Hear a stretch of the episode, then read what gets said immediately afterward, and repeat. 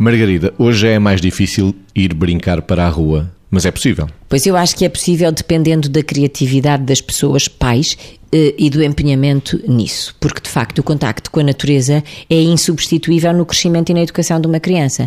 É evidente que se calhar no nosso tempo as coisas estavam muito mais facilitadas, porque as ruas, até no centro da cidade de Lisboa, tinham muito menos carros, tinham muito menos trânsito e, portanto, era muito fácil eh, as pessoas conhecerem-se, brincarem, irem andar de bicicleta, haver jardins onde se podia andar de patins, e então quem cresceu fora de Lisboa mais ainda, não é? Porque andava-se de patins, jogava-se ping-pong ou badminton, badminton, fazia-se sei lá o quê, e portanto tudo se passava num espaço aberto em que as pessoas conheciam os sons, os, as cores, uh, tudo da natureza.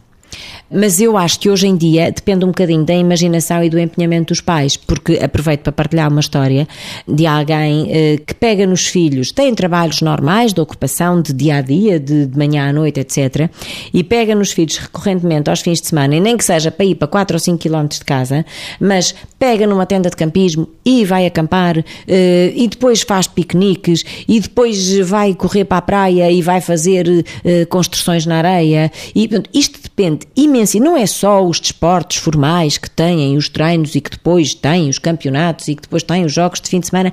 É muito mais do que isso. É explorar a natureza, é ir fazer um passeio a pé à serra de não sei onde. Portanto, tudo isto se pode fazer desde que haja disponibilidade e imaginação e, ao mesmo tempo, consciência de que o contacto com a natureza e as atividades de ar livre na vida de uma criança são muito, muito, muito importantes para o seu crescimento saudável, para a sua capacidade de resolução de problemas, para a construção de uma autonomia que as faz não ter medo da vida e não ter medo das surpresas, que as faz conhecer os bichos e não chamar uh, esquilo a um lagarto ou lagarto a um esquilo, por exemplo. Vitor. Nem se pode chamar águia a um leão, nem um leão a uma águia.